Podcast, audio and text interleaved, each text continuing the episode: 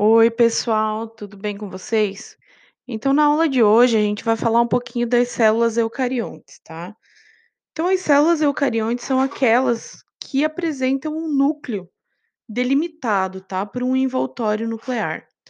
Então, o material genético, né, ou seja, o DNA, ele tá lá dentro do núcleo, tá? Ele não tá espalhado no citoplasma como as como nas células procariontes, tá? Só para lembrar, as células procariontes são aquelas células das bactérias, né, que não tem esse esse envoltório nuclear, então a gente considera como células um pouco mais primitivas, tá? Então a gente tem esse núcleo, esse envoltório, né, do núcleo que está protegendo as moléculas de DNA que estão lá dentro, né?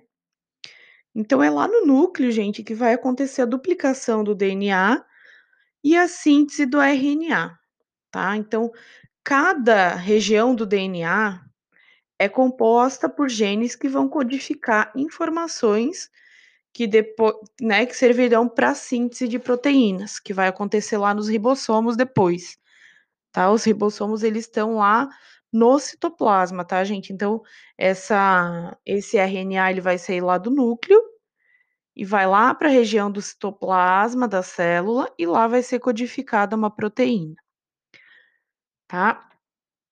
É, então, cada vez que o organismo precisa crescer ou se reproduzir, essa célula vai passar por divisões, né, que também vão acontecer lá no núcleo. É, então, no citoplasma também, eh, a gente tem a presença de várias organelas membranosas e várias funções, né, então a gente pode, eh, falar algumas delas aqui, que são o retículo endoplasmático, o complexo de Golgi, os lisossomos, as mitocôndrias, peroxissomos, os cloroplastos, no caso de de célula vegetal, né. Mas a gente hoje não vai entrar muito, eh, em detalhes sobre as, eh, as organelas, tá. O nosso foco maior para entrar no nosso próximo conteúdo, que é genética, a gente vai focar um pouco mais no núcleo, né. Então, gente, o núcleo, ele é como se fosse um o cérebro da célula, né, a partir daí, a partir do núcleo que são tomadas todas as decisões, eh, para a vida dessa célula, né. Então é lá no núcleo onde é que a gente tem os cromossomos. Que que são os cromossomos, prof? Os cromossomos nada mais são do que o DNA, né, eh, associado com algumas proteínas. Mas para que que serve essas proteínas?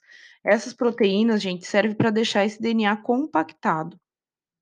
Tá, então, eh, ele vai ele vai se enrolar, ele esse essas proteínas elas vão ajudar esse DNA a se enrolar e ser mais fácil, né, para essas mais organizado também, para essa célula entrar em processo de divisão celular, tá.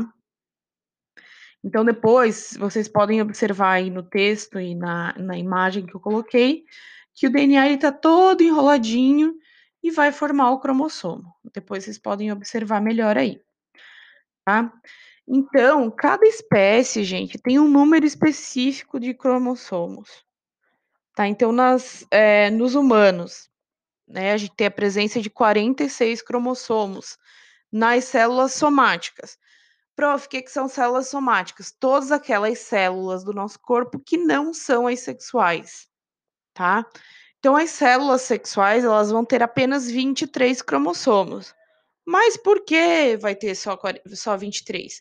Porque lembra que quando a gente junta o óvulo e o espermatozoide, a gente vai ter a metade do DNA de cada um, para depois formar um novo ser com 46 cromossomos? Então tá aí a resposta, tá. Então a gente tem essa redução, né, de de cromossomos para depois restabelecer quando acontecer o processo de fecundação. Tá, então por isso a gente fala que as células somáticas são células diploides, porque elas têm 2 conjuntos de cromossomos. Então esses cromossomos eles estão aos pares. Quando eles estão aos pares, eles são chamados de cromossomos homólogos, tá.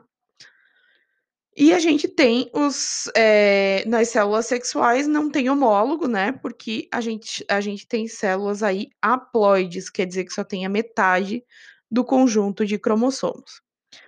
Então, gente, células eucariontes, elas estão presentes nas na maioria dos organismos vivos, tá. Então a gente pode falar aí fungos, protistas, animais, plantas, todos eles têm esse tipo de organização celular, tá.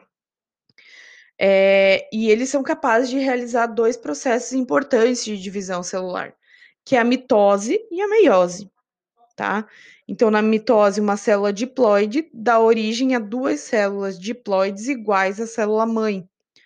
E enquanto na meiose a célula diploide, lembra diploide, 2 conjuntos de cromossomos, tá, vai dar origem a 4 células haploides, ou seja, metade do número de cromossomos da espécie, né, cada célula vai ter apenas 23. Tá bom? Então, por hoje é isso, na próxima aula a gente vai falar de mitose e meiose, tá bom? Um grande abraço para vocês. Tchau, tchau pessoal, continuem se cuidando, abraço.